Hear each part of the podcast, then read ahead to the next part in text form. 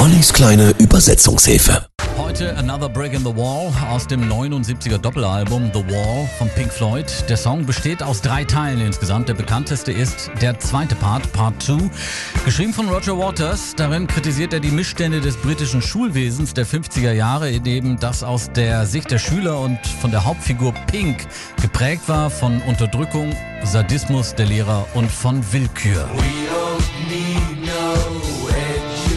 Wir brauchen keine Bildung.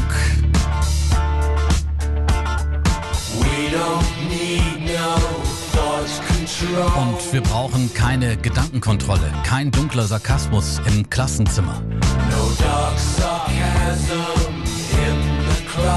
Lehrer, lass die Kinder in Ruhe. Lehrer, lass die Kinder allein.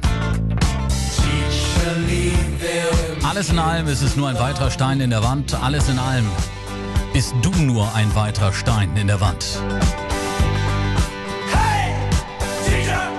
Teil von Another Brick in the Wall geht es um den kleinen Pink, der eine Schutzmauer um sich herum gebaut hat, um böse Erfahrungen fernzuhalten. Teil 3 zeigt dann die Folgen der Isolation.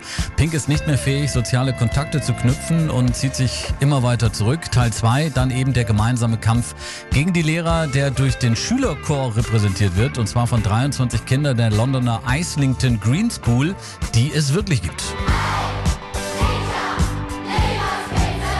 Another Brick in the Wall erreicht in 10 Ländern Platz 1, wird vom Rolling Stone gelistet auf Platz 375 der 500 besten Rocksongs aller Zeiten. Und der Song wurde schnell auch zu politischen Zwecken benutzt, wie zum Beispiel in Südafrika als Protest gegen die Apartheid. Als Folge dessen wurde der Song von der südafrikanischen Regierung übrigens im Mai 1980 verboten. Hochpolitisch Another Brick in the Wall, auch heute Pink Floyd in der kleinen Übersetzungshilfe, jederzeit zum Nachhören auf unserer Homepage.